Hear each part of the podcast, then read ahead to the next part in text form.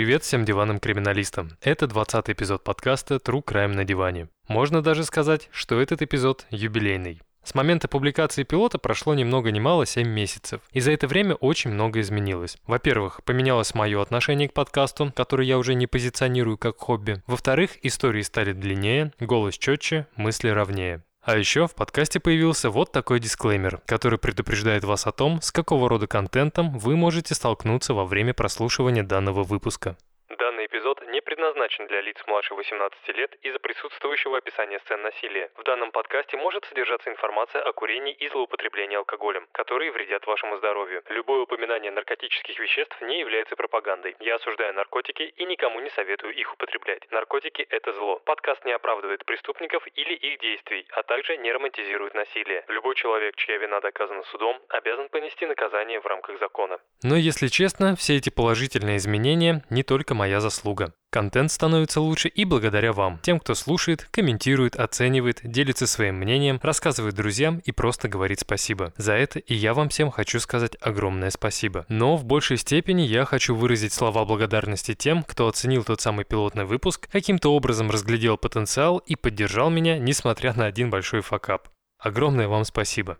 Кейс, о котором сегодня пойдет речь, был найден мной еще в мае, буквально через пару дней после публикации истории про Уильяма Бонина. Если вы помните, тогда сразу три эпизода подряд были посвящены Калифорнии. И мне очень сильно захотелось кинуть диван куда-нибудь подальше от берегов Америки. Тогда я начал искать кейсы в других странах, и когда познакомился с этой историей, то решил придержать ее до юбилейного 20 выпуска. И скоро вы поймете почему. Спойлеров на этот раз не будет.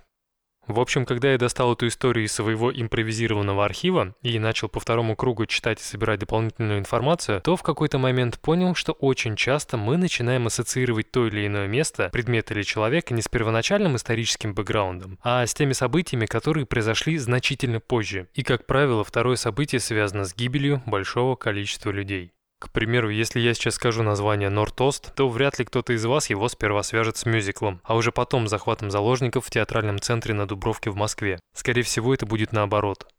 Если я произнесу слово «Беслан», то вы не скажете, что это важнейший железнодорожный узел, расположенный на ветке Ростов-на-Дону Баку, а чудовищный теракт, в ходе которого погибло 333 человека, 186 из которых – дети. И вот вам третий пример. Если я сейчас скажу название своего родного города, то не у всех возникнет мысль, что это сибирская шахтерская столица. Многие проведут параллель с пожаром в Зимней Вишне. Поэтому 20 эпизод я хочу начать не с дня X, не с того события, что перекрывает собой предыдущие столетия, а с небольшой исторической исторической справки, которая, надеюсь, вам не покажется водой. Итак, сегодня речь пойдет о Тасмании, где до середины 1600-х годов жили только аборигены. По факту коренные жители были одной из наиболее отсталых этнических групп на Земле, но их это никак не смущало. Люди жили в свое удовольствие, стучали палками по камням, наслаждались дарами природы и нетронутой цивилизацией окружающей средой. Но все начало меняться, когда в 1642 году на остров вступила нога голландского мореплавателя Абеля Тасмана, в честь которого и была названа эта часть Австралии. Более серьезные перемены начались в 1773 году с приходом на остров англичан, которые громко сказали местным жителям, что теперь эти земли принадлежат им. Местные, конечно, слов не поняли в силу очевидного языкового барьера, но почувствовали, что ничего хорошего от этих бледнолицых ждать не следует, и они были правы. Вскоре британцы решили, что Тасмания – это идеальное место, где можно организовать вторую после Сиднея колонию каторгу, куда будут ссылаться особо провинившиеся преступники. Параллельно с этим колонизаторы начали массово истреблять местное население, строя свое светлое будущее на крови ни в чем не повинных людей, которые умирали или от оружия, или от болезней, завезенных белыми. В итоге последний коренной тасманиец умер в 1876 году. Но если вы подумали, что я сейчас начну вам рассказывать всю историю острова, то спешу огорчить. Нас интересует одно конкретное место. Это город Порт-Артур. По большому счету, город появился лишь после того, как могущественная Британия не смогла держать победу в войне за независимость Америки и тем самым потеряла возможность отправлять туда своих заключенных. Поэтому в 1830 году новым местом ссылки была выбрана небольшая лесозаготовительная станция, находящаяся на юго-востоке, которая быстро начала трансформироваться в каторгу. Причем те преступления, за которые нарушителям назначалось очень суровое наказание, сейчас вам могут показаться абсурдными. Сослать на каторгу могли за кражу какого-нибудь мелкого предмета, допустим, куска сыра или, если побольше, то коровы. В те годы англичане считали, что таких нарушителей нужно наказывать со всей строгостью. Каждым пятым заключенным была женщина. Если у нее были дети, то их, как правило, перевозили вместе с матерью. Тасмания перестала быть райским местом. Спустя 18 лет после основания города на его территории был заложен первый камень будущей тюрьмы, которая в корне поменяет философию наказания с физического на психологическое. Как именно обращались с заключенными, я даже не хочу думать. Тем не менее, несколько десятков лет спустя тюрьма будет закрыта, а к каторжникам изменится отношение. Но это не будет отменять того факта, что люди здесь начали умирать в больших количествах с того момента, как на остров вступила нога иноземца, пропитавшего землю Тасмании кровью местных жителей. Именно в этом месте, спустя более чем 100 лет, произойдет самое жуткое событие в истории Австралии, на долгие годы вытеснившее из памяти людей те события, о которых я вам только что рассказал.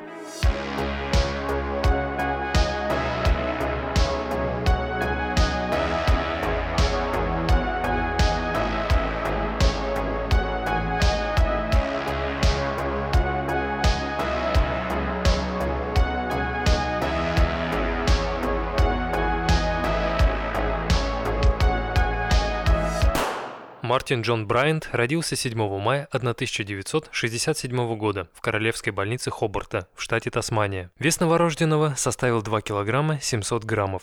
В отличие от большинства отцов того времени, Морис Брайант не дожидался в приемном отделении или пабе, когда его жена Карлин родит, а был весь процесс рядом с ней. Согласно имеющимся данным, роды прошли крайне легко и длились всего 2 часа. На протяжении всей беременности малыш не доставлял своей маме никаких неудобств, позволяя ей работать на шоколадной фабрике практически до дня родов.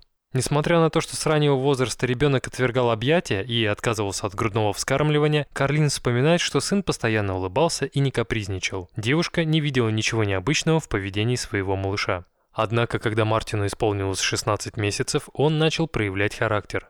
Стоило родителям отвлечься, как их ребенок уже мог карабкаться вверх на небольшой забор, подвергая свою жизнь опасности. Поэтому вместо того, чтобы уделять ребенку больше внимания или закрывать дверь в доме, Карлин Брайант решает испробовать другие методы воспитания. Чтобы сын никуда не убегал, она надевает на него шлейку и привязывает ее веревкой к перилам на веранде. Так Мартин всегда был на свежем воздухе и в окружении своих любимых игрушек.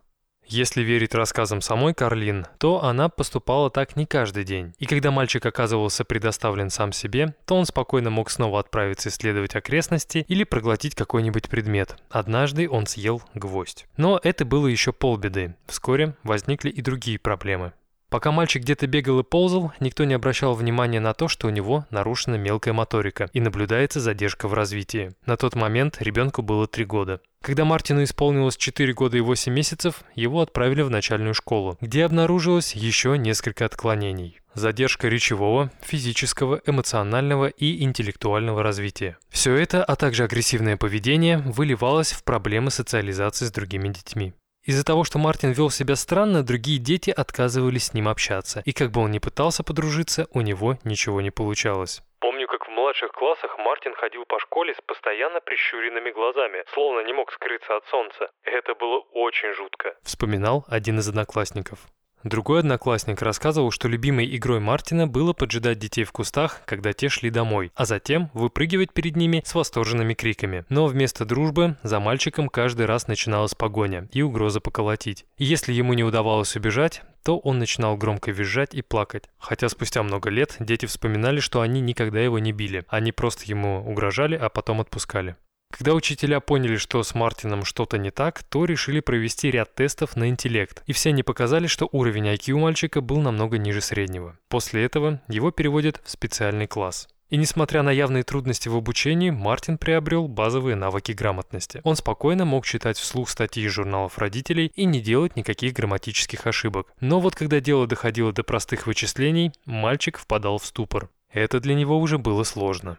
Один из его учителей вспоминает, что Мартин постоянно находился в каком-то своем мире, в который сложно было проникнуть посторонним. Казалось, что он больше изолирован от общества, чем глухие дети, учащиеся с ним в одном классе. Причем изоляция происходила исключительно по его инициативе. Годы спустя на допросе Брайант будет вспоминать, что школа была его самым нелюбимым местом, так как там его обижали другие дети и никто не хотел дружить. Доходило до того, что он частенько притворялся больным, чтобы мама оставила его дома. Не знаю, связан ли следующий инцидент с нежеланием ходить в школу или нет, но когда Мартину было 12, играя с фейерверками, он получил незначительные ожоги. Тогда у мальчика даже взяли интервью для местного телеканала. Как вспоминают соседи, когда Мартину исполнилось 14 лет, Отец подарил ему на день рождения пневматическую винтовку, решив, что это самый идеальный подарок. Тогда Моррис даже не представлял, какой мир открывает своему сыну. Когда мы только переехали, этот район был полон деревьев с нектаринами. Их было настолько много, что мы просто не знали, что с ними делать. В какой-то момент об этом узнали попугаи и начали каждый год прилетать сюда, чтобы полакомиться фруктами. Когда Моррис купил Мартину оружие, тот начал стрелять по птицам. Он не пытался их напугать, он пытался их убить. С тех пор сюда не прилетел ни один попугай. Вспоминал Фрэнк Дэвис, живший по соседству. Другой сосед вспоминал случай, когда Мартин с большого расстояния метким выстрелом попал в одного из попугаев, а после подошел убедиться, что птица мертва. Не проявив никаких эмоций, он сделал несколько контрольных выстрелов в голову и ушел. Помимо попугаев, Мартин также стрелял из кустов в проезжающие мимо машины и проходящих людей, не понимая, что тем самым ставит жизни прохожих под угрозу, а также наносит ущерб чужой собственности. Примерно в этот же год Брайант теряет своего единственного друга, после того, как во время подводной рыбалки решил воткнуть ему гарпун от подводного ружья в голову. Мальчик остался жив, но больше дружить с Мартином он не хотел. По большому счету, после этого инцидента друзей ему будет найти крайне сложно. Стоит отметить, что начиная с 1973 года Мартин частенько посещал кабинет психиатра. В первый раз из-за гиперактивности и агрессии по отношению к другим детям ему назначили специальные препараты и диету. В записях 1977 года, когда Брайанта отстранили от начальной школы, говорится, что родители жалуются на чрезмерную жестокость в отношении младшей сестры и животных. И хоть через год психиатр отметил, что жестокость у ребенка исчезла, спустя еще два года мания причинять боль животным все же вернулась. В феврале 1984 года Мартин снова навещает психиатра. Причем каждый раз его осматривал новый врач. В этот раз доктору Каннингему Даксу нужно было установить, имеет ли Брайант право на получение пенсии по инвалидности или нет. Карлин вспоминает, что врачу потребовалось буквально пару минут, чтобы подтвердить умственную отсталость мальчика. Весь прием тот не мог сосредоточиться на словах психиатра, постоянно перебивал его и спрашивал, допустим, сколько лет дому и как часто здесь зажигается камин. В итоге доктор Эрик Каннингем Дакс выносит решение, что Мартин является умственно отсталым и может рассчитывать на пенсию. В его заключении были такие строки. Любит садоводство, часто смотрит телевизор. Только благодаря родителям состояние мальчика не ухудшается. Если в дальнейшем у него разовьется шизофрения, то родителей ждет мрачное будущее. Ну и раз уж я затронул тему общения Мартина с психиатрами, то, забегая вперед, скажу. В записях докторов Мезера и Маккартни от декабря 1991 года есть запись о том, что Брайан страдает параноидальной шизофренией, что на самом деле не является правдой. Впоследствии выяснится, что у парня шизофрении никогда не было. После этого целых два года Мартин с врачами не общался. Зато когда в январе 93-го встреча состоялась, доктор Мезер решил, что парню необходимо прописать транквилизаторы, которые тот должен был принимать по 4 раза в неделю. Превышал ли он дозировку или нет, неизвестно. Но все это будет позже, а сейчас мы возвращаемся назад, в 1983 год, в котором за день до своего 16-летия Мартин решает уйти из школы. Искать работу он, конечно же, не собирался, да и вряд ли кто-то стал бы принимать подростка с уровнем IQ на 20-30 баллов ниже среднего. Поэтому все свое время Мартин проводил с отцом. Вот только длилось это относительно недолго. В январе-феврале 1987 года Брайант знакомится с 54-летней Хелен Мэри Элизабет Харви, чей дед, Дэвид Хасти Харви, был генеральным менеджером Джорджа Адамса, создателя игорной империи Таттерсола. Известно, что несмотря на богатое наследство, Хелен какое-то время проработала в офисе Тасманийских железных дорог, но в возрасте 28 лет, после преждевременной смерти отца, уволилась, чтобы проводить больше времени с мамой. К середине 80-х Хелен и ее престарелая мать стали настоящими отшельниками, изолировавшимися от внешнего мира внутри двухэтажного белого особняка в стиле ар-деко на Клэр-стрит 30 в Нью-Тауне. И так как за домом и придомовой территорией никто не ухаживал, со стороны он казался заброшенным. Владельцы некоторых ньютаунских магазинов вспоминали Хелен как довольно эксцентричную личность, коренастая, без пары зубов, с очень своеобразным запахом пота и затхлых вещей, которые нуждались не только в стирке, но и в тщательном проветривании. Хелен любила рассказывать всем продавцам о своих голливудских друзьях, о Эроле Флине и Рокки Хадсоне, с которыми она, по ее же мнению, поддерживала тесный контакт. Как вспоминает Карлин Брайант, когда в начале 1987 года ее сын бродил по улицам города, чтобы предложить кому-нибудь свою помощь в стрижке газонов, он наткнулся на полностью заросший сад, окружавший красивый белый дом. Когда парень постучал в дверь и предложил свою помощь, женщина по имени Хелен согласилась. Практически с первой минуты оба стали лучшими друзьями. Мартину на тот момент было около 20 лет. Вскоре Хелен обеспечила своего нового друга постоянной работой. Он ухаживал за садом, выполнял мелкие поручения по хозяйству, а также кормил 14 собак и около 40 кошек, которые проживали как внутри дома, так и в гараже. Несмотря на всю странность и чудаковатость, Мартин видел в ней того человека, которого не отталкивал его низкий интеллект. Много лет спустя при общении с психиатром Полом Малином Брайант скажет, что мисс Харви была для него единственным другом, с которым они очень хорошо ладили. И это была настоящая дружба, не опороченная сексуальными отношениями. Когда Хелен стала больше времени проводить с Мартином, она начала забывать о том, что где-то в глубине грязного дома, полного домашних животных, находится ее мать Хильза. А потом в какой-то момент старушку вообще переместили из своей спальни на втором этаже на кухню, которая находилась на первом. Здесь пожилая женщина была вынуждена спать, сидя на стуле, мучаясь от боли в области бедра. Оно было сломано два года назад и неправильно срослось. Как это произошло, никто не знал. В начале июня 1990 года, после того, как кто-то сообщил властям, что в доме на Клэр-стрит находится пожилая женщина, которой срочно нужна медицинская помощь, приехавшие в особняк парамедики были шокированы увиденным. Во-первых, ноги Хильзы были покрыты глубокими язвами. Во-вторых, из-за старого перелома женщина не могла ходить. В-третьих, кухня, где находилась женщина, была непригодна для жилья. Даже если мы предположим, что в теории на какой-нибудь абстрактной кухне можно жить, то находиться на этой было опасно для жизни. Старушка жила в окружении большого количества животных, раковина была переполнена немытой посудой, а снаружи и внутри духовки все было покрыто толстым слоем плесени. Известно, что сперва Хильзу поместили в больницу, а после направили в дом престарелых. Но из-за того, что состояние женщины было настолько плохим, она скончалась в конце месяца.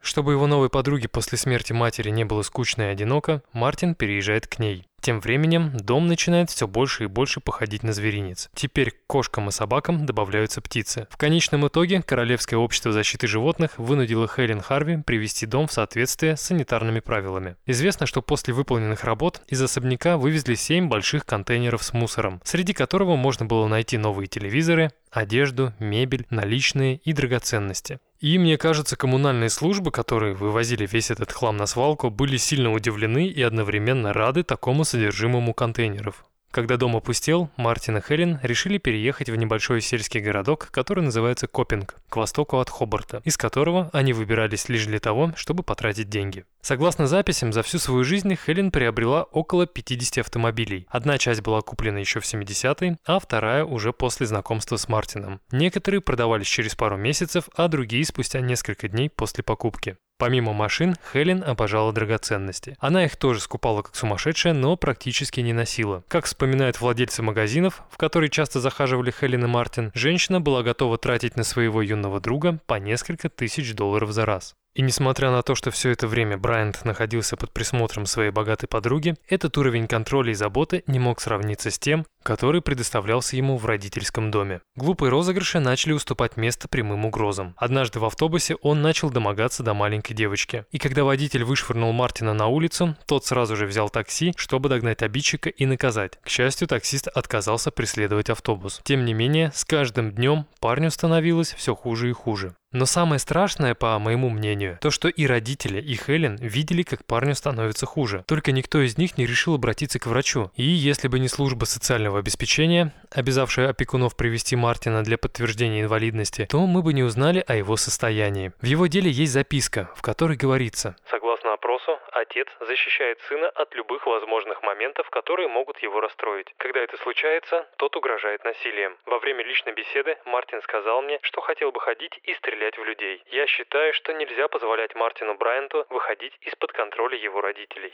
Но дальше личного дела эти записи не ушли. И если мать в детстве сдерживала сына от неприятностей при помощи поводка, то когда тот повзрослел, этим поводком оказался Брайант-старший, для которого последний визит к психиатру стал настоящим ударом. Поняв, что в будущем его сын не сможет самостоятельно о себе позаботиться, он составляет завещание, в котором пишет, что в случае смерти дом переходит по наследству к супруге. А если и та скончается, то недвижимость должна быть поделена между двумя детьми пополам. В качестве бонуса Моррис завещал Мартину все свои накопления в пенсионном фонде, сумма которых составляла более 250 тысяч долларов. И, скорее всего, как многие считают, мужчина рассказал о своем завещании Хелен Харви, потому что та спустя три недели после составления завещания Моррисом составила свое собственное, в котором все свое имущество завещало Мартину. В случае смерти Хелен, Мартину переходили по наследству особняк на Клэр-стрит, все животные, ферма в Копинге, а также все ее доходы. Это означало только одно – в скором времени Мартин должен стать сказочно богат. Оставался только вопрос, когда это произойдет.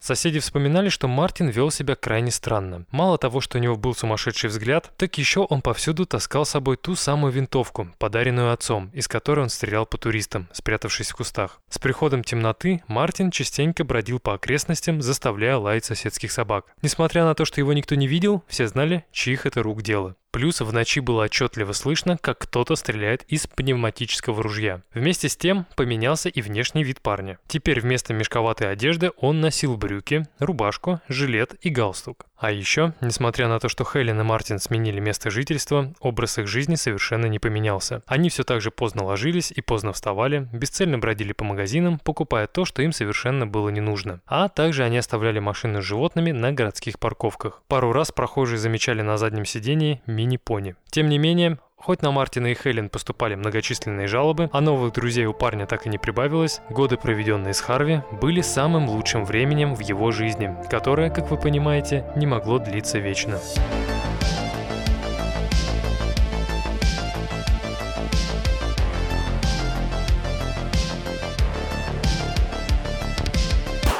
Как я говорил ранее, до знакомства с Мартином Хелен никогда не садилась за руль своих транспортных средств. И в те разы, когда это случалось, она старалась не превышать скорость в 60 км в час и выбирала исключительно проселочные дороги. И это была не какая-то прихоть, а желание сохранить свою жизнь. Так как 25-летний Брайант постоянно хватался за руль, когда машина была на ходу, и дергал его на себя. Чаще всего женщине удавалось держать машину на дороге, но несколько раз она все же теряла управление, и пара оказывалась в кювете, одним колесом в канализационном вентиляционном люке или верхом на гравийной насыпи. Причем все это Мартин делал не с целью причинить кому-либо какой-то вред, а просто такие действия казались ему очень смешными. И как бы Хелен не пыталась объяснить ему потенциально опасные последствия, он их не понимал.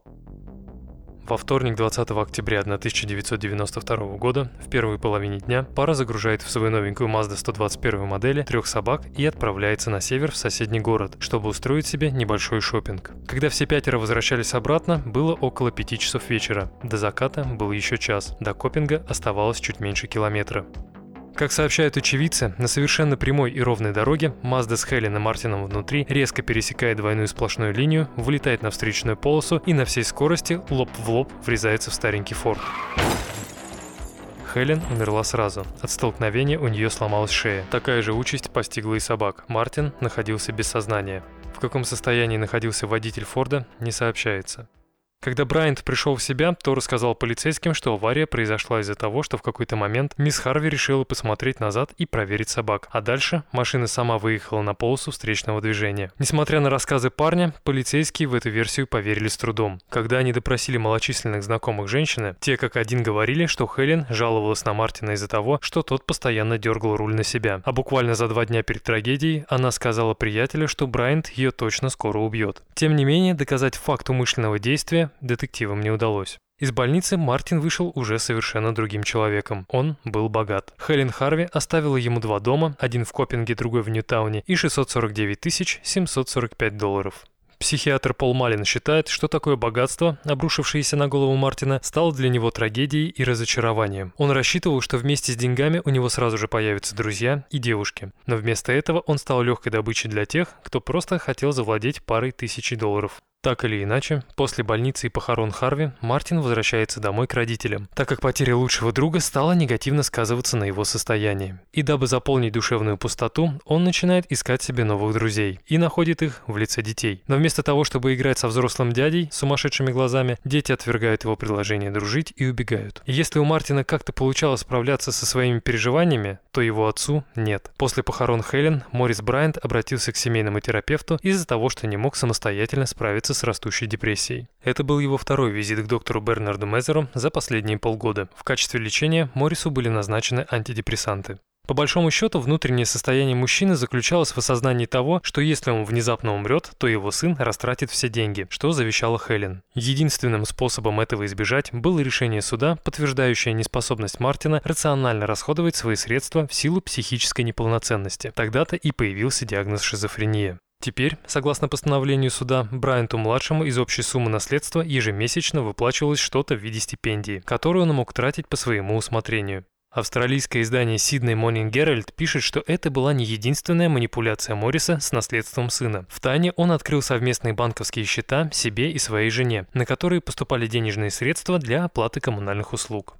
В пятницу 13 августа 1993 года Моррис Брайант едет в Копинг, чтобы провести там выходные вдали от семьи. Примерно около половины восьмого вечера мужчина звонит жене, говорит, что добрался без происшествий и очень сильно ее любит. Эти слова немного удивили Карлин, так как муж давно не говорил ей о своих чувствах. Но ничего странного в этом она не увидела. Тем же вечером Морис позвонил дочери Линде и тоже сказал, что сильно ее любит. Когда на следующее утро к загородному дому Брайантов подошел один из соседей, чтобы взять у Мориса в аренду прицеп для перевозки лошадей, то увидел на двери записку с текстом «Вызовите полицию». Спустя примерно час у дома уже было около 20 офицеров, несколько сотрудников пожарной службы и волонтеров, которые пытались найти мистера Брайанта, но его нигде не было. В итоге на поиск тела ушло два дня. Моррис лежал лицом вниз на глубине почти трех метров в небольшом водоеме за домом. Всплыть ему мешали водолазные утяжелители, которые были обвязаны вокруг шеи и торса. В его кармане был блистер с успокоительным препаратом Серпакс с дозировкой 30 мг. 18 таблеток отсутствовало. Бывший полицейский Фил Пайк, прибывший на место происшествия, вспоминает. На место, то увидел около дома молодого человека с длинными светлыми волосами, пристально наблюдавшим за происходящим. Кто-то из старших офицеров мне сказал, что это Мартин, сын пропавшего человека, которого мы ищем. На протяжении всех двух дней поисков парень ошивался около следственной группы и предлагал женщинам-полицейским сходить с ним на свидание. Само собой, никто не соглашался. Сперва мне показалось это странным, но позже коллеги ответили, что Мартин умственно отсталый. Когда офицеры изучили ферму вдоль и поперек, они решили проверить, есть ли что-то на дне водоема. Тогда они запрашивают помощи у водолазов, и первое, что те обнаруживают, это несколько туш овец, а затем тело Морриса. Когда Мартина попросили опознать труп, он без каких-либо эмоций посмотрел на него пару секунд, а затем кивнул констеблю Гарри Уитлу, подтверждая, что пару дней назад это тело принадлежало его отцу. Очевидцы вспоминают, что поведение Мартина после опознания было довольно странным. Он улыбался, хихикал, словно не понимая, что только что лишился главного ограничителя в своей жизни, уберегавшего его от неправильных поступков. В итоге, потеряв двух самых главных людей в жизни, парень начинает меняться. Спустя пару недель после смерти отца его можно было видеть часто в различных пригородных кафе в сером льняном костюме и модной панамской шляпе. Здесь за барной стойкой он рассказывал официанткам, что является преуспевающим бизнесменом и зарабатывает около 400 долларов в неделю. Был у него также синий костюм цвета электрик с расклешенными брюками и оборчатой рубашкой, которую он надевал в Норт Хобарт. Владелец этого ресторана по имени Крис Джекман вспоминал следующее. Абсолютно все над ним смеялись. И клиенты, и персонал. В какой-то момент мне стало искренне его жаль. Я понял, что у этого парня на самом деле вообще нет друзей. Он был похож на ребенка, который изо всех сил пытался произвести впечатление на взрослых. Очевидно, Мартин упорно старался найти себе новых друзей, но все попытки были безуспешными. Не знаю, так это или нет, но мне кажется, что парень просто не знал, как нужно знакомиться. Например, он мог подойти на улице к любой женщине, независимо от возраста, и сделать ей непристойное предложение или же рассказать о своих сексуальных фантазиях. Но, как правило, после начала разговора все они быстро ретировались. Что касается первых сексуальных контактов, то они были секс-работницами, которых Мартин вызывал к себе на дом. Вот только большинство из тех девушек, которые хотя бы раз принимали его приглашение посетить особняк, старались больше туда не возвращаться. Все как одна говорили, что это по-настоящему жуткое место. Тем не менее известно, что Мартин состоял и в более длительных связях. Так, одной из его девушек была некая Джанет Хуани. Как рассказывал сам Брайант при общении с психиатром, от этих отношений он получал секс, а девушка – деньги и путешествия. Но спустя какое-то время ей все надоело, и их общение прекратилось. Другая девушка по имени Мэри в интервью для издания Seven News рассказывала следующее. На первом свидании я сразу дала понять, что деньги меня не интересуют. Мне хотелось понять, что он может дать мне как личность. На тот момент мне было 16, ему 27. Тогда в ресторане он пытался казаться умным, но, если честно, у него ничего не получалось. На второе свидание он позвал меня на морскую прогулку. Когда мы отошли от берега на приличное расстояние, у лодки закончился бензин, и мы начали дрейфовать. Отчетливо помню, как Мартин постоянно повторял, что мы с ним умрем. Он смотрел на меня и плакал. Ему было и страшно, и стыдно одновременно. Отношения Мэри и Мартина были недолгими. Спустя пару-тройку встреч парень спросил у девушки, не хочет ли она выйти за него замуж. Та, само собой, отказалась, так как не видела с ним никакого будущего, несмотря на большое наследство.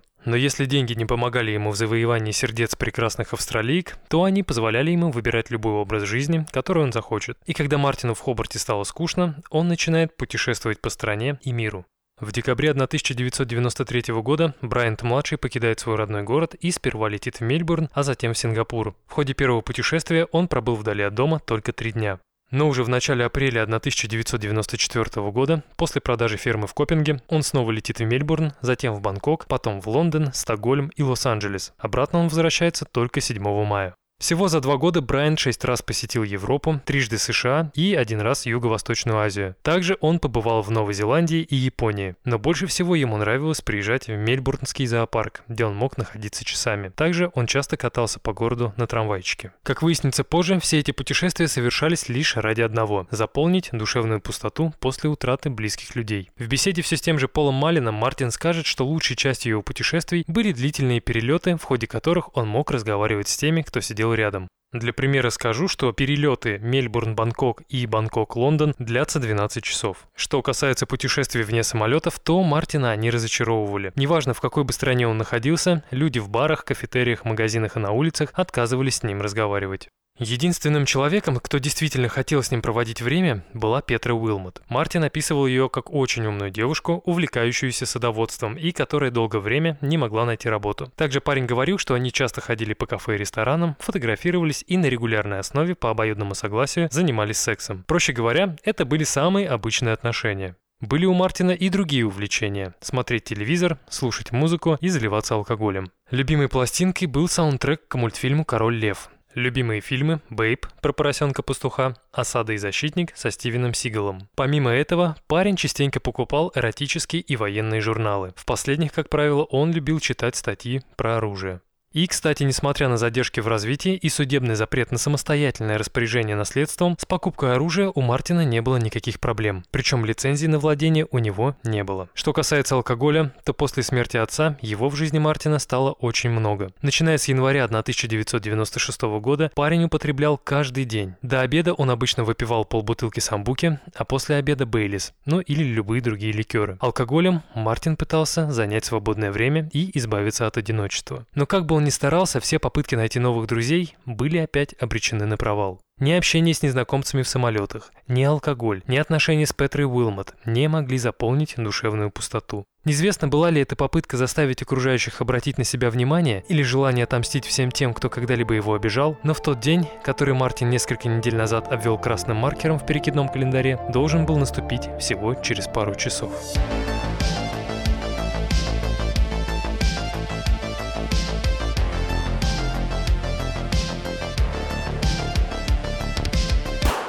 Всю субботу 27 апреля 1996 года Мартин провел с Петрой. Днем пара, как обычно, прогулялась по городу, зашла в несколько магазинов, посетила пару кафе, ресторанов, а вечер провела в особняке. Несмотря на то, что раньше Брайант никогда не пользовался будильником и вставал тогда, когда посчитает нужным, в этот вечер перед сном он заводит его на 6 утра. Когда Петра спросила, зачем им так рано вставать, Мартин ответил, что у него есть дела. Утром 28 апреля, после пробуждения, молодые люди вместе приняли душ, позавтракали и немного пообщались. А около 7 часов утра Мартин говорит Петре, что ей пора уходить. Хотя Мартин и закрепил на крыше своего желтого Вольво доску для серфинга, на пляж он не собирался. Да и в спортивной сумке, которую он взял из дома, лежали далеко не спортивные принадлежности. Захлопнув за собой дверь, он заводит машину и отправляется в Порт-Артур, делая по пути четыре остановки, в ходе которых он покупает зажигалку, кофе на вынос, бензин и банку томатного соуса.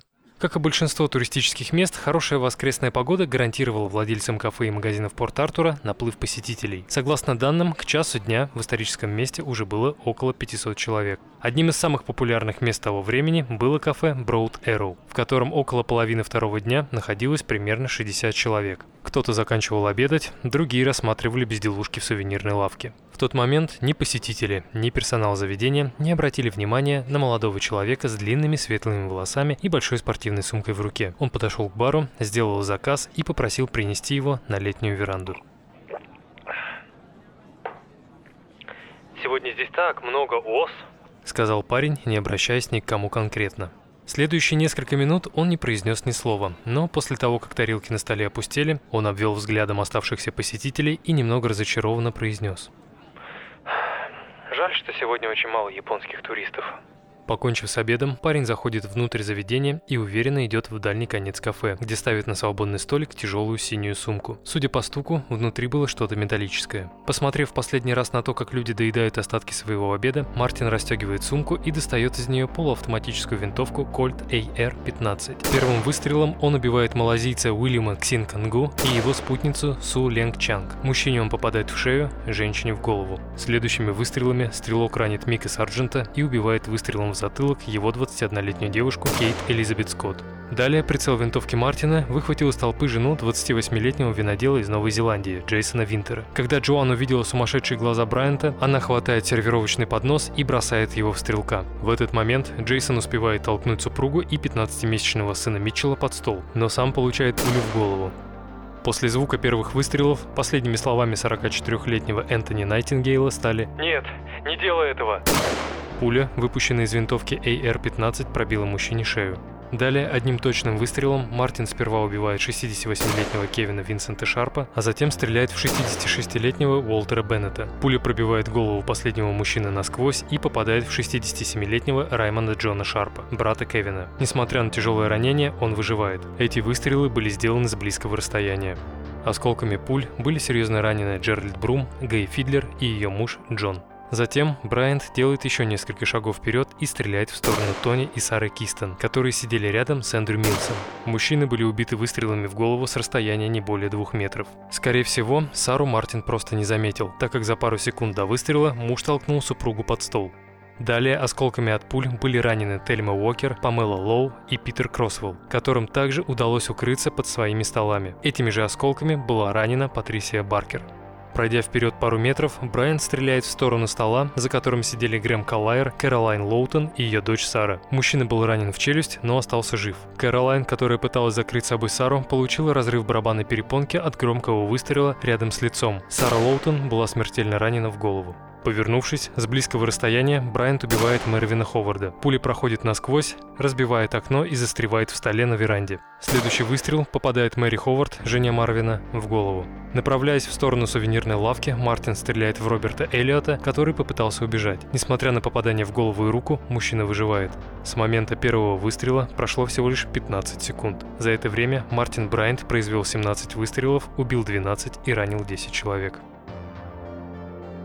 Решив, что в кафе работа выполнена, Мартин идет в сторону сувенирной лавки. Воспользовавшись моментом, некоторые из посетителей Броутеро успели спрятаться за витринами и поваленными в панике столами. 17-летняя Николь Бёрджес и 26-летняя Элизабет Ховард спрятаться не успели. Первая была убита выстрелом в голову, второй стрелок попал сперва в руку, а затем в грудь. От полученных ранений девушка скончалась до приезда скорой помощи. Когда началась паника, Кэролайн Левер, Вера Джерри и несколько других туристов успели спрятаться за ширмой из мешковины. Деннису Леверу, мужу Кэролайн, не повезло. Как и многие другие жертвы, он был застрелен выстрелом в голову. Когда Рональд Джарри, Полин Мастерс, Гвиндана Неандер, Питер и Кэролайн Нэш пытались выбить запертую дверь, за их спинами оказался Мартин. Спустя несколько секунд все они, кроме Кэролайн, были мертвы. Женщину спас муж, который лег на нее сверху, защищая от летящих пуль. В это время Мартин замечает движение в кафе. Он подходит к входной двери и стреляет через стол в Питера Кроссвелла. Пуля попадает мужчине в ягодицу. Он остается жив. На какое-то время выстрелы прекратились. Решив, что стрелок покинул здание, Джейсон Уинтер, прятавшийся в сувенирной лавке, сказал остальным посетителям, что он пойдет посмотреть, насколько сейчас безопасно в самом кафе. Мужчина покидает свое укрытие, но стоило ему сделать несколько шагов вперед, как его глаза встретились с глазами стрелка. Все, что успел выкрикнуть Джейсон, это слово «нет». Затем последовало четыре выстрела – в руку, шею, грудь, голову. Одна из пуль попала в американского туриста Денниса Олсона, который до этого сидел в укрытии со своей женой Мэри и Джейсоном Уинтером. Мужчина получил осколочные травмы руки, черепа, глаза и груди, но ему повезло, он выжил. Также повезло еще одному посетителю. Когда Брайант был готов сделать очередной выстрел, у него кончились патроны. Сохраняя спокойствие, стрелок перезаряжает винтовку, оставляет пустой магазин на прилавке и выходит на улицу. За 90 секунд Мартин произвел 29 выстрелов, 20 человек убито, 12 тяжело ранено.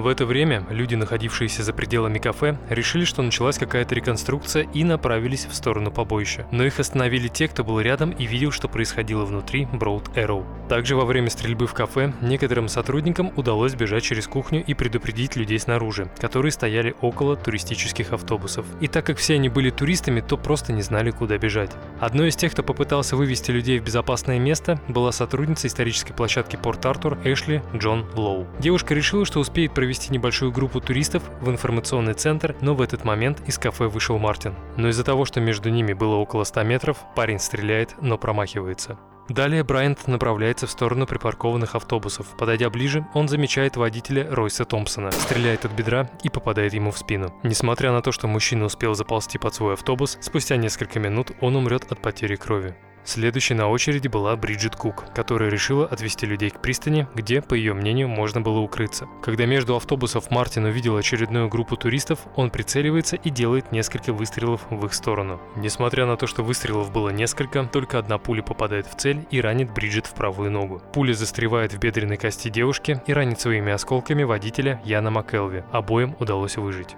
Следующие пули полетели в сторону другой группы туристов, прятавшихся за другим автобусом. Уинифред Аплин была смертельно ранена в бок, а Эвон Локли была ранена в щеку. Последняя выжила. Остальные люди, находившиеся в паническом состоянии, просто не понимали, куда бежать. Когда в очередной группе туристов кто-то крикнул, что стрелок идет к ним, люди побежали в сторону тех автобусов, где некоторое время назад была подстрелена Бриджит Кук. Тем временем Мартин Брайант по-прежнему находился на парковке около колонны автобусов, высматривая следующих жертв. Ими оказались Джанет и Невил Куин. Выпустив несколько пуль по супругам, стрелок попадает женщине в спину, и она падает на землю недалеко от тела Ройса Томпсона. Невилу, мужу Джанет, удалось скрыться. Спустя еще пару десятков секунд Брайан стреляет в Дага Хатчинсона, который пытался скрыться за одним из автобусов. Несмотря на то, что пуля попала мужчине в руку, ему удалось добежать до пристани и там спрятаться. Оказавшись рядом со своим желтым Volvo, Мартин меняет AR-15 на бельгийскую винтовку FN Fall. Заметив неподалеку от руин тюрьмы Порт-Артур Деннис Кромер, Брайант делает несколько выстрелов, но все попадают в гравий рядом с девушкой. После пары неудачных выстрелов Мартин садится в свою машину, проводит там какое-то время и решает вернуться обратно к автобусам оставив на заднем сиденье заряженный дробовик Део, которым он так и не воспользуется. Видя, как небольшая группа туристов прячется на его глазах в кустах, парень делает еще несколько выстрелов и чудом никого не задевает. После он подходит к истекающей крови Джанет Куин, раненой незадолго до этого, и делает смертельный выстрел в спину. Так как рядом с автобусами и внутри них продолжали оставаться люди, Мартин не спешит покидать территорию парковки. Увидев, что в одном из таких автобусов кто-то движется, стрелок заходит внутрь и стреляет в Эльву Гейлорд. Несмотря на то, что пуля попала в руку, ранение оказалось смертельным. Направляясь к выходу, Мартин видит, как Гордон Фрэнсис, находящийся в соседнем автобусе, бежит по проходу, чтобы закрыть двери. Один выстрел, и мужчина оказывается на полу без сознания. Спустя несколько минут его обнаружат медики, отвезут в реанимацию, сделают четыре сложнейших операции и подарят новую жизнь. В это время Невил Куин, чью жену Мартин добил вторым выстрелом в спину, решает вернуться назад к супруге. Преодолев расстояние от причала до парковки, мужчина оказывается в нескольких метрах от тела своей супруги. Из автобуса выходит Брайант и делает как минимум два выстрела, но промахивается. Испуганный Невил бежит бежит вперед, запрыгивает в один из автобусов и пытается спрятаться, в надежде, что стрелок не увидел, куда он забежал. Но Мартин видел и уже был внутри. Подойдя вплотную к мистеру Куину, Брайант произносит «От меня никто не уйдет» и наводит винтовку на мужчину.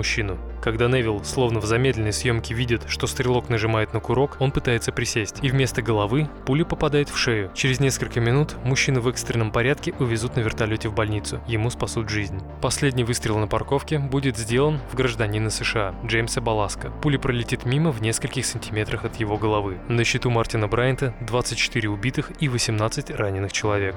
Можно было переходить к следующей главе. Вернувшись назад, Мартин садится в свой желтый Volvo 244 и выезжает на Jetty Road в сторону пункта оплаты парковки. Очевидцы вспоминают, что по дороге он сигналил и махал руками окружающим. Проехав примерно 600 метров, Брайант замечает на дороге Нанет Микич с двумя детьми, трехлетней Мэдлин и шестилетней Аланой. Когда машина затормозила рядом, девушка подумала, что кто-то хочет ей помочь и решила остановиться. Вместо этого вышедший из машины парень наставил на нее оружие и приказал встать на колени. Когда Нанет с младшей дочерью на руках выполнила приказ, старшая дочь побежала в лес. Без лишних разговоров Мартин убивает мать с ребенком выстрелами в голову и отправляется за второй девочкой, которая спряталась в кустах неподалеку. С ней он поступил так же, как и с мамой. Когда Мартин подъехал к пункту оплаты парковки, то решил остановиться около BMW 7 серии. Автомобиль принадлежал Мэри Роуз Никсон, которая сидела спереди на пассажирском сидении. За рулем был Рассел Джеймс Поллард, а сзади находились Хелен и Роберт Грэм Зальцманы. Когда пассажиры выходят из машины, Мартин хватает винтовку и сперва убивает Роберта, а затем Хелен. Понимая, что скорее всего дальше будет его очередь, Рассел тянется к коробке передач, чтобы сдать назад, но получает смертельное ранение через лобовое стекло. Следующая пуля убивает Мэри. Вытащив трупы из машины, стрелок перебрасывает все оружие и канистру с бензином из Вольво в БМВ и собирается уезжать. Но перед этим он стреляет в Грэма Сазерленда, который хотел поскорее покинуть место бойни. Пули пробивают лобовое стекло, но водители не попадают. Стрелок садится за руль и уезжает. На счету Мартина Брайанта 31 убитый и 19 раненых. Проехав вверх по дороге, стрелок замечает белую Toyota Corolla, отъезжающую от станции техобслуживания, и преграждает ей путь. Не произнося ни слова, Мартин открывает пассажирскую дверь и начинает вытаскивать из машины Зои Холл. В это время Глен Пирс, который до этого сидел за рулем Короллы, подходит к Брайанту и начинает на повышенных тонах просить оставить его подругу в покое. Но вместо этого Мартин направляет на мужчину винтовку и приказывает залезть в багажник BMW. Далее, вернувшись к Тойоте, Брайан замечает, что Зои пытается перелезть на водительское сиденье, но сделать Сделать этого ей не удается. От полученных ранений девушка умирает мгновенно. В это время на станции техобслуживания находились люди. Чтобы не началась паника, дежурный приказал всем лечь на пол и поспешил быстро закрыть входную дверь, недалеко от которой у него была винтовка. Когда мужчина зарядил оружие, стрелок уже уехал. Зои Холл стала 32-й жертвой Мартина Брайанта. Подъезжая к гостевому дому «Морской пейзаж», Брайан стреляет в красный Ford Falcon и пробивает ему лобовое стекло. Следующие выстрелы были сделаны в припаркованный автомобиль Holden Frontera. Первая пуля попала в капот, остальные разбили боковые стекла и ранили Линду Уайт в руку. Девушке удалось скрыться. Далее Мартин открыл огонь по автомобилю марки Ford, который только что подъехал к морскому пейзажу. В ходе стрельбы осколками от разбитого стекла был ранен водитель Дуглас Хорнер. Трое пассажиров остались невредимыми. Когда молодым людям удалось скрыться, они поехали в соседний гостевой дом Fox and Hound, где попросили владельцев вызвать полицию. Выйдя из машины, Мартин произвел еще несколько выстрелов в проезжающие мимо автомобили. В первом случае осколками будет ранен водитель Саймон Уильямс, а его жена Сьюзен получит ранение в руку. Во втором случае пуля попадет в машину, но никого не ранит. Вероятно, после того, как Мартину надоело стрелять по проезжающим мимо машинам, он вытаскивает из багажника Глена Пирса, отводит его в морской пейзаж и пристегивает наручниками к перилам внутри дома. Около двух часов дня парень обливает БМВ бензином и поджигает. С момента первого выстрела прошло полчаса. Спустя всего несколько минут после начала стрельбы в Порт-Артуре на место была вызвана полиция. Двое молодых констеблей, Пол Хайланд и Гарри Уитл, приняли вызов и отправились к месту происшествия, так как находились к нему ближе остальных. Когда офицер Хайланд ехал по Артур Хайвей, то увидел у гостевого дома морской пейзаж горящую БМВ. На припаркованных рядом машинах также виднелись пулевые отверстия. Когда прибывает констебль Уитл, полицейские ставят свои машины на дороге по разным сторонам морского пейзажа, чтобы пули преступника, который скорее всего находится внутри дома, не попали в проезжающие машины. В этот момент БМВ взрывается и из гостевого дома в сторону полицейских летят пули. Группа специального назначения добралась до морского пейзажа только к закату. Периодически из окон гостевого дома звучали выстрелы. Спустя несколько часов начала появляться информация. В ней говорилось, что возможным подозреваемым мог быть 28-летний житель Ньютауна, пригорода Хобарта, по имени Мартин Брайант. Известно, что помимо дробовика, винтовок AR-15 и FN у Мартина был доступ к ружьям, принадлежавшим владельцам морского пейзажа Дэвиду и Салли Мартин. И когда оперативники установили, что у стрелка в заложниках находится как минимум три человека, они решают отменить готовящийся штурм и вместо этого вызывают специальную группу переговорщиков. В течение следующих шести часов старший переговорщик сержант Терри Маккарти разговаривал с Брайантом по телефону. В ходе переговоров единственным требованием парня было желание полетать на военном вертолете. Но договориться с преступником сержанту не удалось, так как у Мартина разрядился беспроводной телефон. Ближе к утру к морскому пейзажу потянулось подкрепление из штатов Виктория и Новый Южный Уэльс. Расстояние между Порт-Артуром и этими штатами превышает 800 километров. Это была самая масштабная полицейская операция в истории Австралии. На следующее утро, в понедельник 29 апреля, полиция организовывает экстренный брифинг, чтобы решить, как поступать дальше. И пока они пытались найти решение, из коттеджа повалили клубы дыма. В 8.25 утра в горящей одежде на улицу выбегает Мартин Брайант. Преступник был тут же арестован и отправлен в больницу, где многие из его жертв находились в тяжелом состоянии. Группа пожарных начала тушить то, что осталось от морского пейзажа. Вскоре внутри руин будут найдены тела трех жертв. Согласно заключению Коронера, Глен Пирс был убит во время вечерних переговоров с полицией, а Дэвид и Салли Мартин были застрелены до начала бойни в Порт-Артуре и стали первыми жертвами Мартина Брайанта. Чуть больше, чем за 12 часов, тихий, светловолосый парень убил 35 человек, среди которых были мужчины, женщины, дети.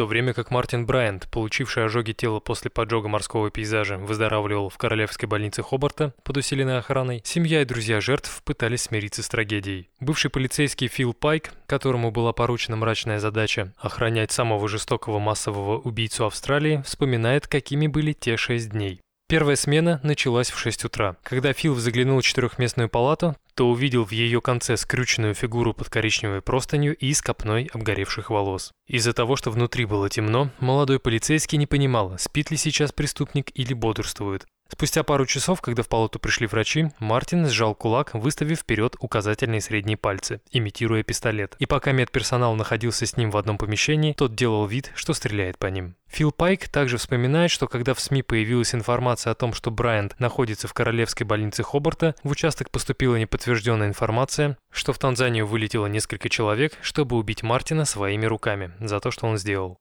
Все эти шесть дней порт-артурский стрелок лежал прикованным наручниками к больничной кровати, с которой вставать ему запрещалось, даже для того, чтобы дойти до уборной. Испражнялся Мартин исключительно под себя. Просто не менялись несколько раз в день. И пока Брайант лежал в больнице, полицейским удалось завершить реконструкцию резни. Они посчитали, что с момента начала стрельбы до того момента, когда Мартин покинул историческое место, прошло всего лишь 8 минут. За 8 коротких минут Мартин Брайант убил 28 австралийцев, 4 англичан, 2 малайзийцев и одного человека из Юго-Восточной Азии. Из раненых 15 человек были австралийцами, а двое других из Канады и Америки. Когда в детальном отчете с места преступления полиция рассказала, что Брайант приобрел огнестрельное оружие без лицензии, это, само собой, вызвало бурю негодования у всей страны.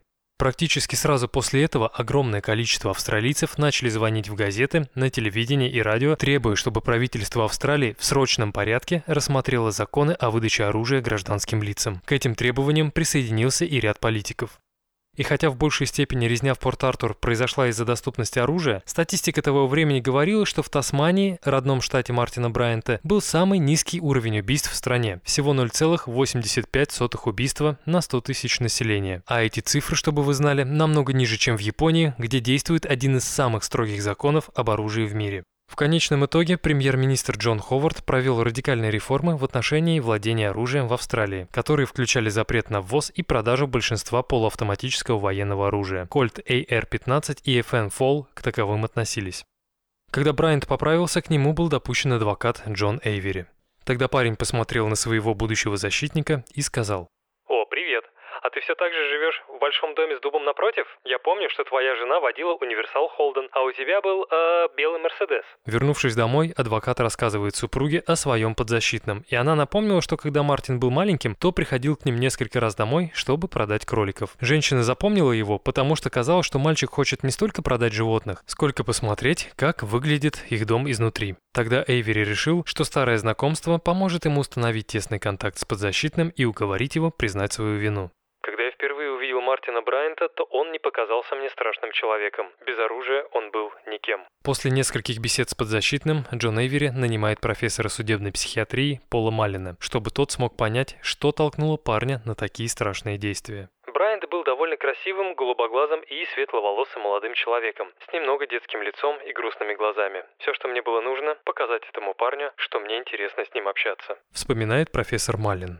Он считает, что главная проблема в жизни Мартина заключалась в том, что в разные периоды жизни он был привлекательным ребенком, привлекательным подростком и привлекательным взрослым. Но когда люди начинали знакомиться с ним ближе, то понимали, что их собеседник страдает задержкой в развитии, и они от него сразу дистанцировались. Проведя несколько часов с Мартином наедине, Пол Малин делает вывод, что его разговор довольно последователен, хотя словарный запас немного ограничен. Степень интеллектуальных ограничений становилась очевидной только тогда, когда профессор пытался проверить элементарные элементарные навыки парня, например, счет. Полный IQ Мартина составил всего 66 баллов. Также у Брайанта, как и у многих интеллектуально ограниченных людей, были проблемы с временными отношениями и последовательностью событий. Таким образом, он объединял события, которые фактически были разделены значительным промежутком времени. И рассказывая какую-либо историю, он изменял порядок событий, не осознавая искажений. Когда профессор начал расспрашивать парня о его семье, тот сказал, что отец был тихим, дружелюбным человеком, с которым у него были очень хорошие отношения. О матери он сказал лишь то, что эта женщина стирала его одежду и готовила еду. Но и с ней, со слов самого Мартина, у него были очень хорошие отношения. Про свою младшую сестру он отзывался очень тепло. Причем до этого он сказал, что в детстве ему было очень трудно находить с ней общий язык, так как девочка хоть и была младше, но оказалась намного умнее самого Мартина. Но после того, как он в 1900 1990 году попал в аварию, сестра постоянно о нем заботилась, и это ему нравилось. Когда речь зашла о Хелен Харви, Мартин сказал, что мисс Харви была его единственным настоящим другом, с которой они очень хорошо ладили с первых дней. У них было много похожих увлечений, например, забота о животных. Как я говорил ранее, их отношения не носили сексуального характера. Они больше напоминали отношения матери с сыном. А после того, как Хелен умерла, Мартин был сильно удивлен, узнав о том, что унаследовал все ее имущество и деньги. И вроде бы на момент общения с психиатром Мартин до сих пор не понимал, насколько сильно он богат. Также Брайант подтвердил, что во время расстрела посетителей Порт-Артура он не был в состоянии алкогольного опьянения, а также не употреблял никаких наркотических веществ процессе общения с мистером Брайантом я обратил внимание на его ограниченный словарный запас. Иногда он неправильно употреблял или произносил слова, но эти ошибки являются причиной необразованности, а не психических проблем. Также во время беседы мистер Брайант перескакивал с темы на тему, что опять же является причиной его ограниченного интеллекта. Также Пол Малин писал в своем отчете, что Брайан первоначально отрицал, что страдает депрессией или пониженным настроением, но по мере общения он начал раскрываться и говорить более откровенные вещи. Спустя какое-то время он рассказал, что часто страдал от плохого настроения, которое ухудшалось с каждым днем, когда он вспоминал, что люди не хотят иметь с ним дело. Он также сказал, что чувствовал себя несчастным и злился из-за того, что у него не было друзей. «Доктор Малин, я просто хотел, чтобы меня любили». Психиатр уверен, что непонимание Мартином того, почему он не нравился людям, стало причиной его гнева. Из-за этого Брайант начал злоупотреблять алкоголем, усугубляя свои мысли и усиливая чувство одиночества. Ближе к дню X ему все чаще стало казаться, что люди на улице смотрят на него осуждающими взглядами. Также они говорят за спиной, смеются над внешностью и одеждой. Позже парень начал думать, что настолько не нравится окружающим, что они хотят причинить ему вред. В какой-то момент он даже пришел к выводу, что в такой ситуации лучше покончить с собой, чем жить в мире без друзей. И если верить его словам, то за 12 месяцев до бойни Мартин решил, что совершит самоубийство. Вот только не знал, когда, где и как это лучше сделать. Добавляло масло в огонь то, что Мартин начал думать, что в его особняке живут привидения, которые появляются исключительно ночью. Треск стен или мебели он принимал за движение паранормальных сил. Брайант был уверен, что это дело рук мисс Харви и ее матери, которые в ночи шептали ему «сделай» или «иди сюда». Пол Малин уверен, что все эти фантазии о призраках не указывают ни на какое серьезное психическое заболевание. Скорее всего, это следствие того, что Мартин являлся человеком, который плохо переносил одиночество.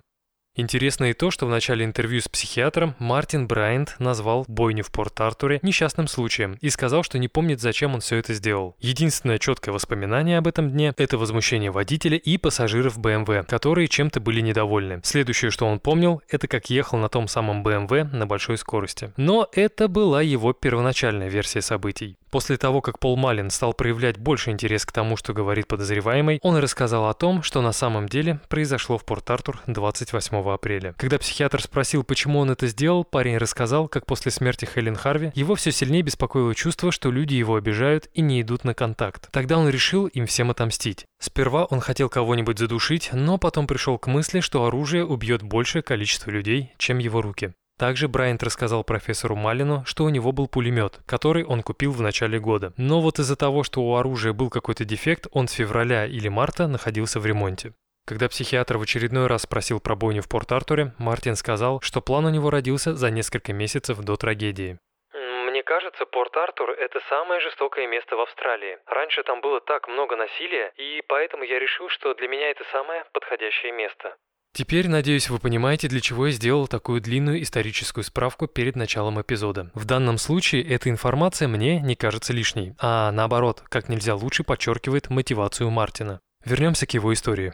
Самыми опасными чертами характера Брайанта, по словам профессора Малина, были обидчивость и злопамятность. Лучший пример – убийство мистера и миссис Мартин. В беседе с психиатром парень говорил, что это злые и худшие люди в его жизни. Когда он был маленьким, его отец хотел купить недвижимость недалеко от морского пейзажа, но Дэвид Мартин сделал это раньше. Морис Брайант был подавлен и долго не мог выйти из депрессии. После смерти отца Брайант-младший решил купить гостевой дом у Мартинов, но Салли сказала, что ни за какие деньги не продаст семейный бизнес. После этих слов Мартин убивает супругов и относит их тела в спальню. Полицейским удалось установить, что выйдя из дома в 9.47 утра, в 11 часов Мартин был уже в Форсете. Между этими точками около 35 километров. Далее очевидцы рассказывали, что около 11.45 видели подъезжающий желтый Вольво к морскому пейзажу. Зайдя внутрь и получив отказ, Брайант делает несколько выстрелов, а затем ударяет Дэвида ножом. Это предположительное время смерти супругов. Далее Мартин Брайант выходит из морского пейзажа и натыкается на пару, которая хотела остановиться остановиться здесь на несколько дней. В ответ блондин с сумасшедшими глазами говорит, что гостевой дом закрыт, так как его родители находятся в отъезде. Их разговор состоялся около половины первого дня. Забрав ключи от морского пейзажа, Мартин садится в Вольво и едет в сторону Порт-Артура. По пути он замечает машину с перегревшимся двигателем, узнает, нужна ли им помощь, и когда те говорят, что помощь не требуется, Брайант советует им заехать в Порт-Артур и выпить кофе в кафе Broad Arrow.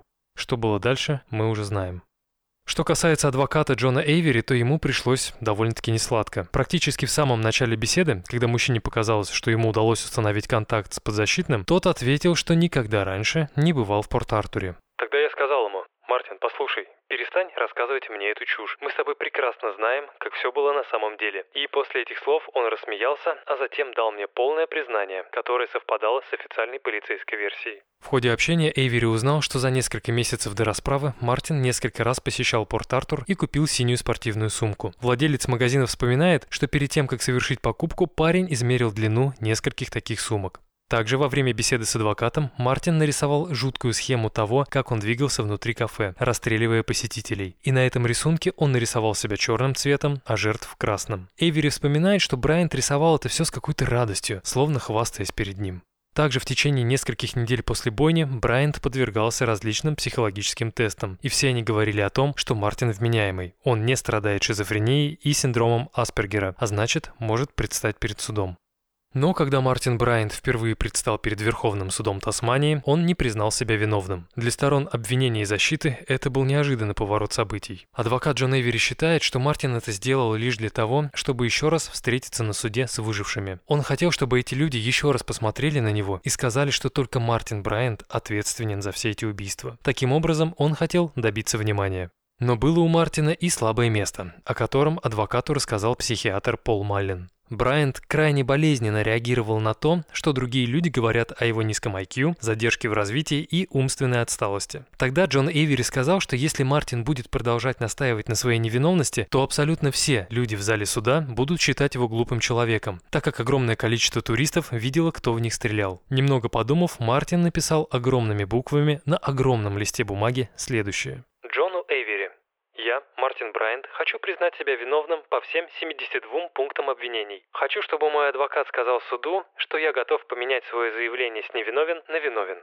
24 октября 1996 года. Судебный процесс над Мартином Брайантом начался 7 ноября 1996 года. В ходе заседания свидетели рассказывали об ужасных травмах, которые получали они или их близкие. Самым жутким было то, что практически все эти люди говорили, как Мартин Брайант во время стрельбы улыбался. Улыбка не сходила с его лица и во время судебного процесса, когда сторона обвинения транслировала любительское видео очевидцев. Пару раз Брайант даже откровенно засмеялся. 22 ноября 1996 года судья Верховного суда Тасмании Уильям Кокс огласил приговор. Мартин Джон Брайант, вы обвиняетесь в убийстве 35 человек, в 20 покушениях на убийство, в причинении тяжких телесных повреждений еще троим людям, в нанесении повреждений средней или легкой тяжести еще восьмерым людям. Вы обвиняетесь в четырех пунктах нападения при отягчающих обстоятельствах, в одном пункте поджога чужого имущества, а именно машины, которую вы захватили, угрожая оружием владельцу. Также вы обвиняетесь в поджоге гостевого дома «Морской пейзаж». Мартин Брайант, по каждому из 35 пунктов обвинения в убийстве суд приговаривает вас к пожизненному лишению свободы. По каждому из оставшихся пунктов обвинительного заключения вы приговорены к тюремному заключению сроком на 21 год. Мартин Брайант, у вас не будет права на условно-досрочное освобождение ни по одному этому обвинению. В общей сложности суд приговорил Мартина Брайанта к лишению свободы на срок в 1652 года без права на условно-досрочное освобождение.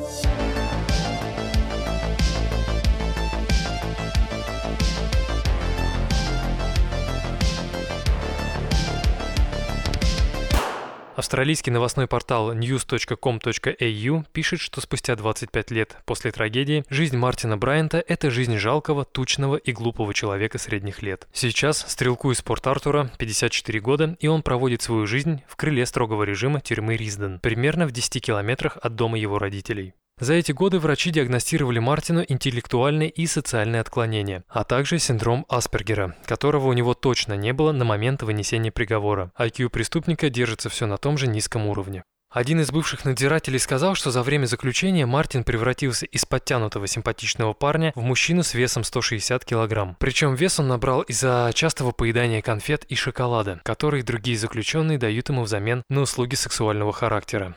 После этого Брайант получил прозвище Порки Пик. Еще одно австралийское издание News Corp сообщает, что пару лет назад Брайанта тайно вывозили из тюрьмы для экстренного удаления катаракты в офтальмологической клинике Хобарта. Один из офицеров подтвердил, что данное мероприятие было проведено около 5 часов утра, чтобы никто не видел заключенного и не напал на него. Как сложилась жизнь сестры Мартина, неизвестно. А что касается матери, то в одном из относительно недавних интервью она сказала, что теперь считает своего сына виновным во всех этих преступлениях. Хотя в 2011 году Карлин заявляла, что нет никаких доказательств, что ее сын был в Порт-Артуре. Плюс некоторые свидетели не узнали в преступнике Мартина Брайанта. В принципе, я ее прекрасно понимаю. Любая мать будет до последнего защищать своего ребенка. Но вот чего я точно никогда не пойму, это абсурдные конспирологические теории.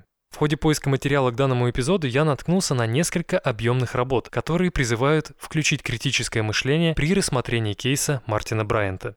Одну такую работу я прочитал полностью, вторую только наполовину. Они, в принципе, более-менее похожи. Причем с первых строк авторы ни к чему не склоняют читателя, а наоборот, они предлагают посмотреть на события по другим углом. А вот дальше начинается настоящий мрак. Все эти квази-критические взгляды на события 28 апреля 1996 года сводятся к тому, что Мартин никого не убивал. Авторы уверены, что это все заговор. Стрельба была нужна для того, чтобы с витрин оружейных магазинов пропали определенные виды военного оружия. И в какой-то мере доводы «за» звучат довольно убедительно, особенно если взять и отключить мозг. В этих работах рассказывается, что стрелок провел в Броутару не полторы минуты, а намного больше. А еще После стрельбы с прилавков исчезли Colt AR-15 и FN, а также многое-многое-многое другое. Но когда я посмотрел другие работы одного из авторов, то понял, что лучше всю эту писанину вообще не принимать всерьез. Например, я наткнулся на своеобразный гид по тому, как выжить после 2000 года, когда настанет конец света.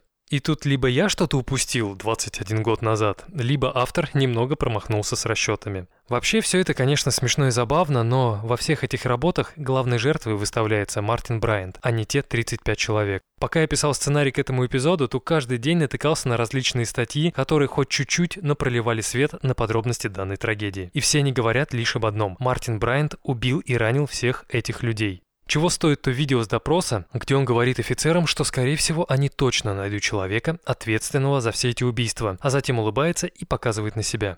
Если вы не подписаны на Инстаграм, то зайдите, там это видео есть. Лично для меня этот человек не является жертвой, несмотря на его задержку в развитии и прочие ментальные проблемы.